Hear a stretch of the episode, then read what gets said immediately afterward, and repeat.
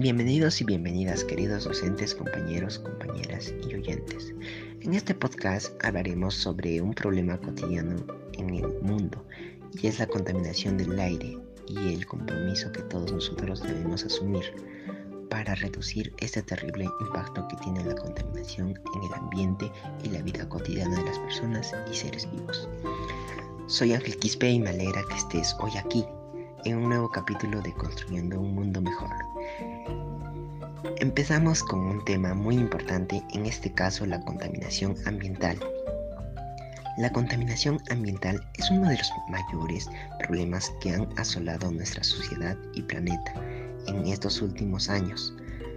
Las acciones irresponsables de muchos de los seres humanos han ocasionado graves consecuencias al medio ambiente y el entorno en el que vivimos, así como han afectado en gran medida el bienestar físico y emocional de todas las personas y en parte la salud de nuestro planeta y todo lo que habita en él.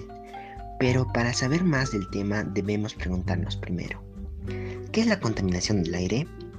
Simple, la contaminación del aire es una mezcla de partículas sólidas y gases en el ambiente, como el anhídridos sulfurosos, que es un gas que se forma de la unión de un no metal más el oxígeno. Su fórmula es azufre oxígeno 2 o SO2.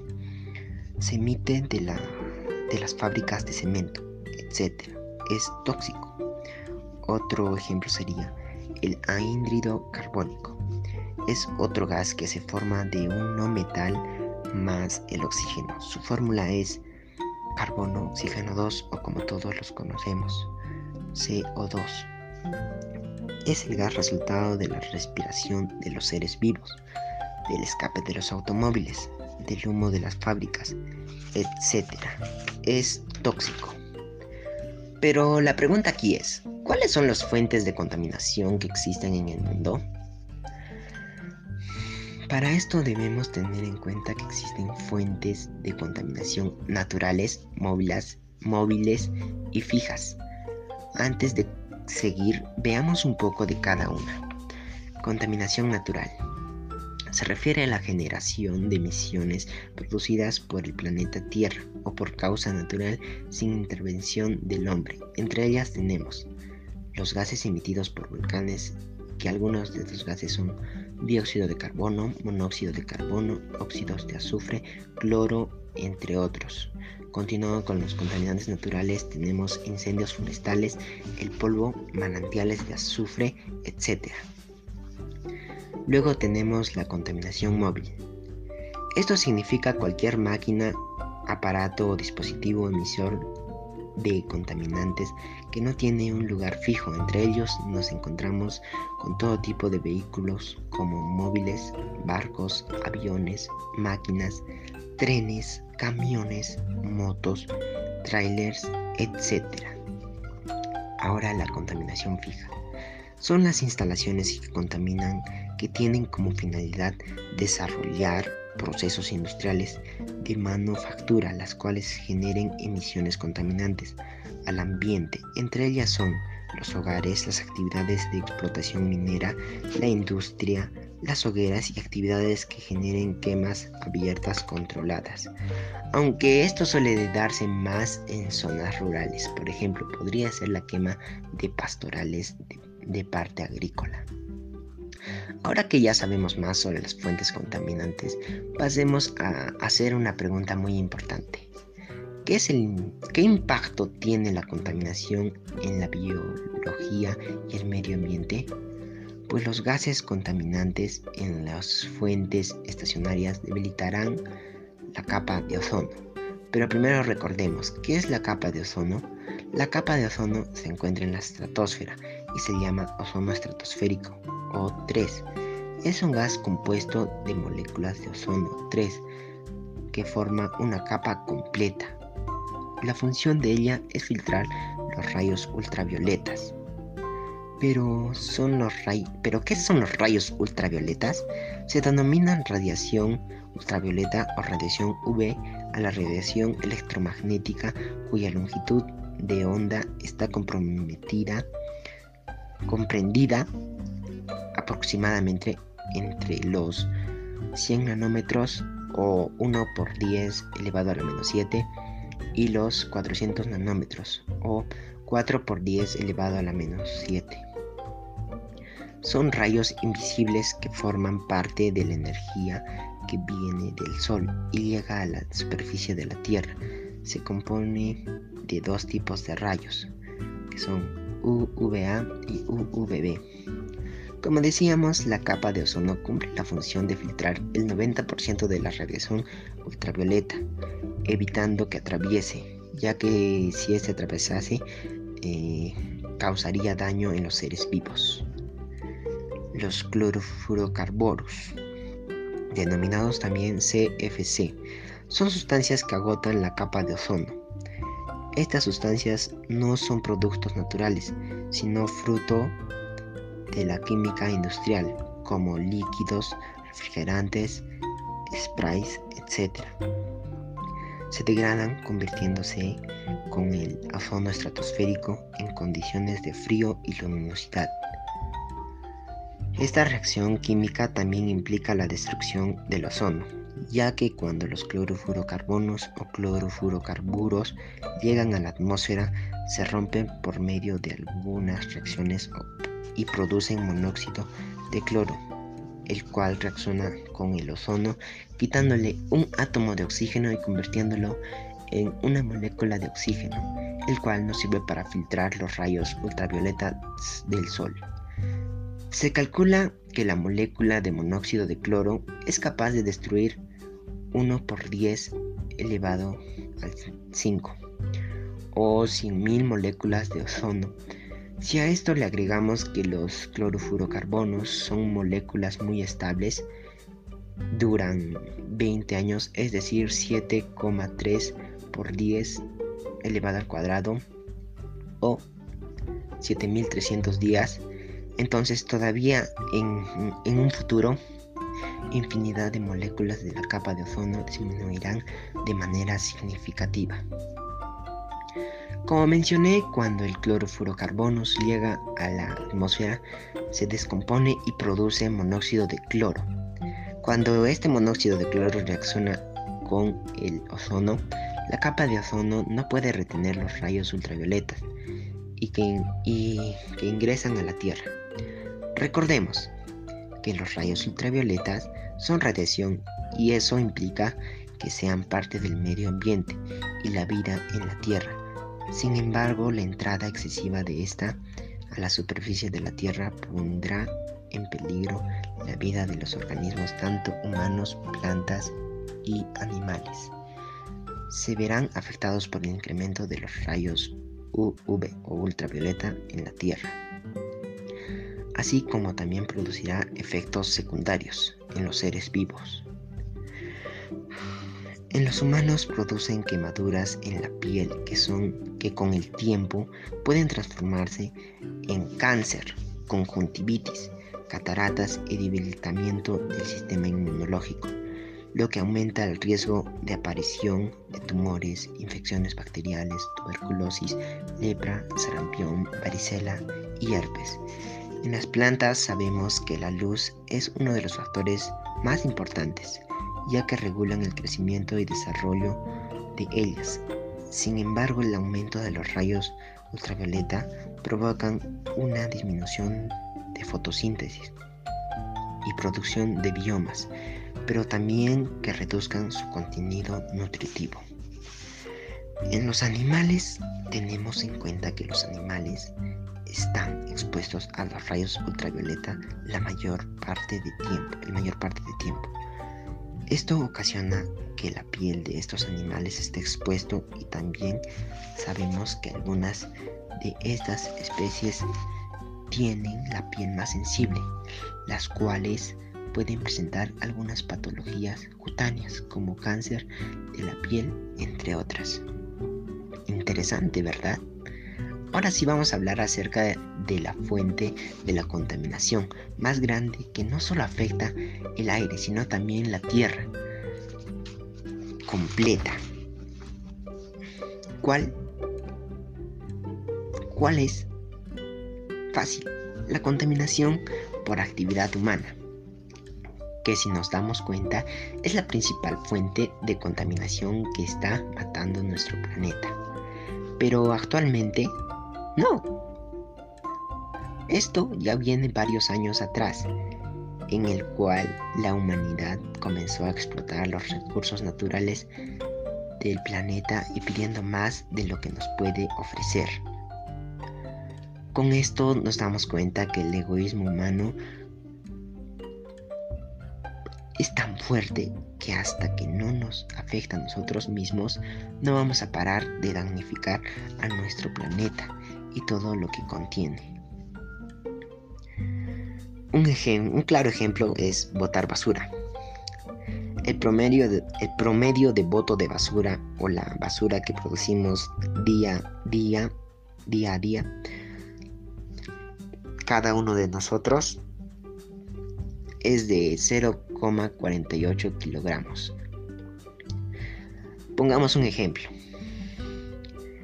En tu casa viven cuatro personas. Pero primero tenemos que sacar cuánto es lo que una persona genera al año. Lo cual multiplicamos 0,48 por 365, que son los días del año. Esto nos da 175,2 kilogramos, que es lo que por persona generamos. Pero dijimos en el ejemplo que en tu casa son cuatro personas. Este resultado que es 175,2 multiplicamos por 4 y nos da 700,8. Y así de simple, en cuatro personas generamos al año 700,8 kilogramos de basura. En mi caso somos 8 personas, lo que nos da que en el año generamos 1401. 1401,6 kilogramos. Pero yo tengo 15 años y quiero ver cuánta basura he generado yo y mi familia en estos últimos 15 años. Fácil, hacemos otra multiplicación. 1401,6 por 15. Esto nos da 21.024 kilogramos. Ese es el número de kilogramos de basura que he generado yo y mi familia en estos últimos 15 años. La primera vez que vi ese resultado me impresioné porque no pensé que fuese tanto. Otro de los mayores preguntas es cuáles son las consecuencias. El aire contaminado puede deteriorar la salud de las personas y los animales, incluso las plantas, al contener sustancias cancerígenas o venenosas. Las consecuencias de la contaminación del agua son destrucción de la biodiversidad, contaminación de la cadena alimenticia, escasez de agua potable, enfermedades, mortalidad infantil. Las consecuencias de la contaminación de los suelos son deterioro de paisajes, dificultad para la agricultura, pérdida de flora y sus variedades. Otra de las consecuencias también es que nos afecta tanto emocional como físicamente. Ahora llevemos este problema a lo que actualmente está pasando en el mundo, que es el COVID-19, que si bien sabemos es un virus que se ha llevado la vida de millones de personas y ha dejado sin empleo a muchas más, pero tiene un efecto en particular que muchos de los humanos no nos hemos dado cuenta o no lo hemos notado, pero tanto el planeta como los animales y plantas lo han sentido. Pero ¿cuál es? ¿Cuál será? Tenemos en cuenta que a raíz de la pandemia ha llegado la cuarentena, el encierro obligatorio, y con ello han cerrado muchas empresas temporalmente, claro. Pero gracias a ello, nuestro planeta se ha regenerado en poco tiempo Sí, pero lo ha hecho de manera que podamos notar diferencias bastante grandes. Por ejemplo, cielos más limpios y despejados, el agua más clara y menos contaminada, Pero en ciudades con mucha población se ha visto un cambio inmenso. Un claro ejemplo de esto es Venecia. Sabemos que en el agua o el agua que corre en sus canales jamás llegó a ser limpia. Pero en esos momentos de cuarentena, de encierro obligatorio, hemos podido observar delfines por las canales de Venecia. También hemos visto animales no domésticos por las calles paseando tan tranquilamente y eso solo nos demuestra una cosa. La tierra no depende del hombre, somos nosotros los que dependemos de ella. La intervención del hombre está muy mal posicionada en el mundo. Que ahora que vemos los cambios que hay sin nosotros, podemos decir, qué bello es el mundo. Pero también podemos cambiar y ayudar a la reducción de la contaminación en el mundo, así como también ayudar a nuestro bienestar emocional y físico. Porque sí, la contaminación también nos afecta emocionalmente. Vamos, ayudemos a nuestro planeta, no por ti, no por mí, sino por todos los seres humanos que habitan en este planeta Tierra. Ahora podemos plantearnos acciones que contribuyan con la limpieza de nuestro planeta. Puedes empezar reciclando los residuos de tu hogar como el papel, los residuos orgánicos o los envases. Selecciona y separa todos los residuos correctamente es la mejor forma para evitar que acaben contaminando el suelo.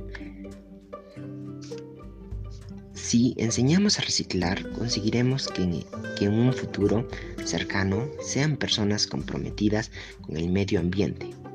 Podríamos reducir la contaminación caminando. Eso implicaría que no se utilicen coches, carros o al algunos vehículos de transporte y no se contamine el ambiente con humo, así como también evitamos enfermedades cardiovasculares, renales y otros más con la caminata. Promoviendo actividades físicas, hacer ejercicios de flexibilidad aeróbica, resistencia muscular y coordinación y uno más, bailar y divertirse. Esto nos ayudará a evitar enfermedades y estar más contentos, positivos y ayudar y nos ayuda a estar tranquilos, en paz, relajados. Otra posible solución, plantar plantas. ¿Por qué? Porque son vida. Estas absorben el CO2 y lo convierten en oxígeno. ¿Y qué es el oxígeno? pues es lo que es que gracias al oxígeno nosotros podemos vivir. Emocionalmente, hacer lo que más te guste, divertirte, tomar el control de nuestras emociones. Todas las personas tenemos presentes en nuestra vida las emociones. No podemos ocultarlas o desaparecerlas. Ellas seguirán allí. La autoestima nos ayuda a sentirnos bien con nosotros mismos. También nos ayuda a reconocer y nos brinda seguridad. Para tomar control sobre tus emociones, practica consejos como el semáforo, la paciencia, calmarte, etc.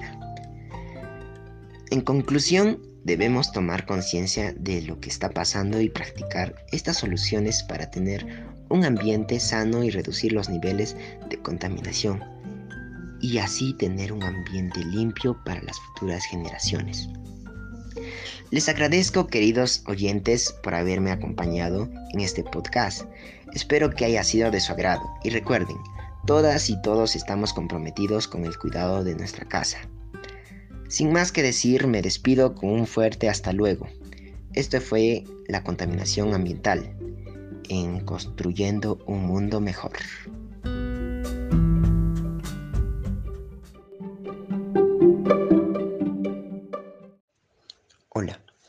Bienvenidos y bienvenidas queridos docentes, compañeros, compañeras y oyentes.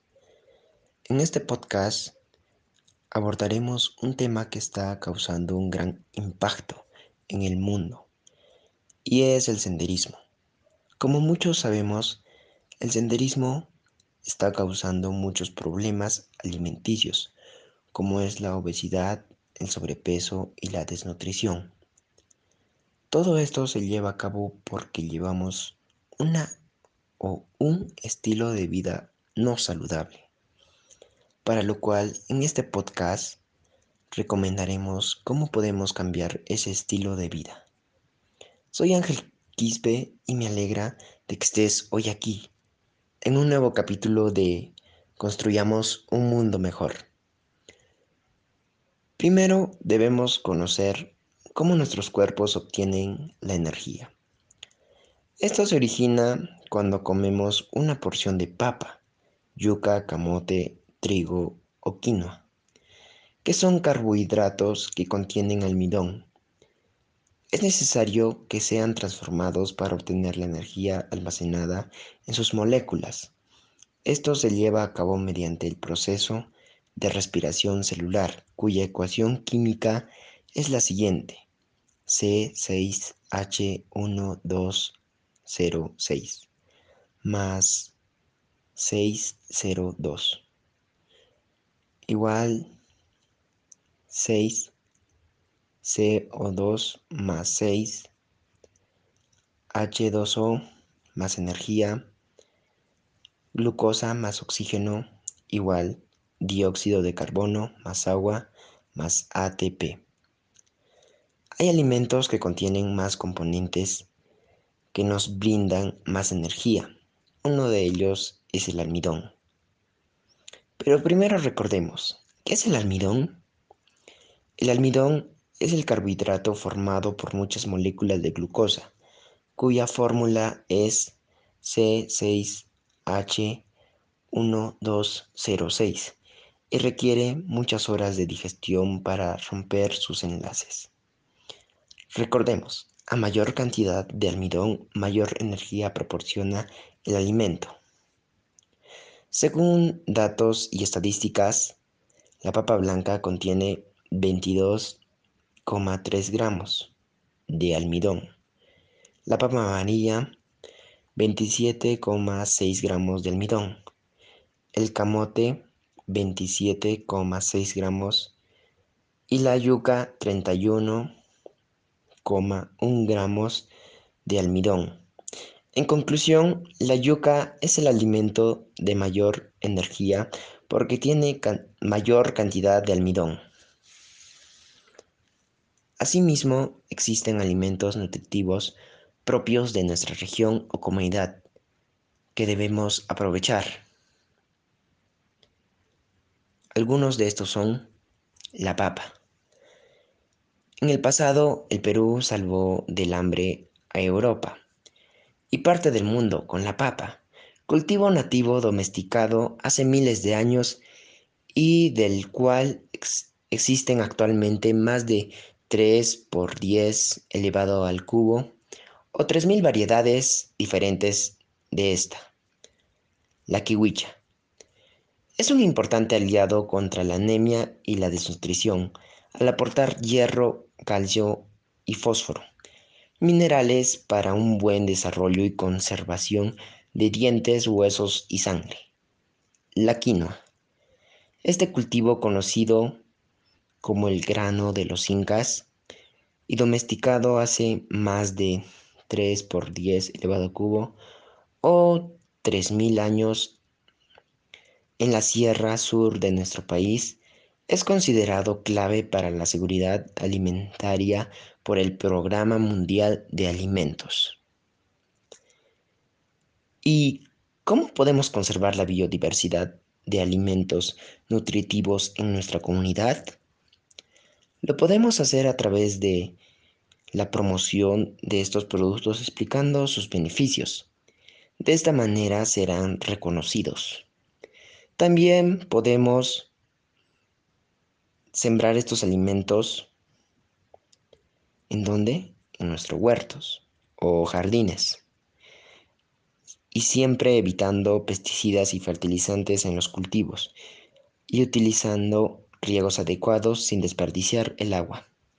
Uno de estos puede ser el sistema de goteo. Entonces, debemos cuidar mucho nuestra alimentación, pero también el ejercicio o actividad física que realizamos, ya que ambos permitirán tener una salud integral. Por eso a continuación te brindaré recomendaciones para la práctica de actividad física saludable. Camina más seguido. Practica algún deporte, actividad como el baloncesto, el voleibol y la natación. Son buenas opciones para divertirse mientras te mantienes activo y cuidas tu salud. Realizar actividad física en tu casa o ejercicios físicos. Haz ejercicio entre 3 a 5 veces por semana de una hora y media a dos horas de deporte aeróbico y fortalecimiento muscular. Para combatir las conductas sedentarias, realizar actividad física debe ser una práctica diaria. Entre los múltiples beneficios que este hábito trae consigo se destacan reducción del riesgo de enfermedades cardiovasculares, quema de calorías y fortalecimiento de los músculos Además, ayuda a controlar el sobrepeso, la obesidad y el porcentaje de grasa corporal. Aumenta la densidad ósea, fortaleciendo los huesos y ayudando a prevenir las osteoporosis. Mejora la capacidad física y contribuye al estado de ánimo. Para finalizar este episodio, debemos recordar lo aprendido. Y lo recordaremos mediante una conclusión.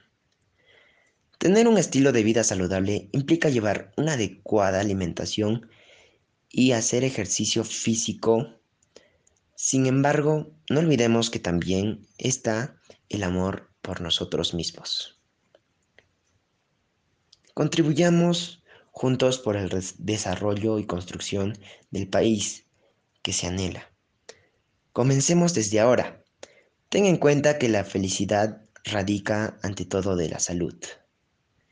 Te agradezco por haberme escuchado.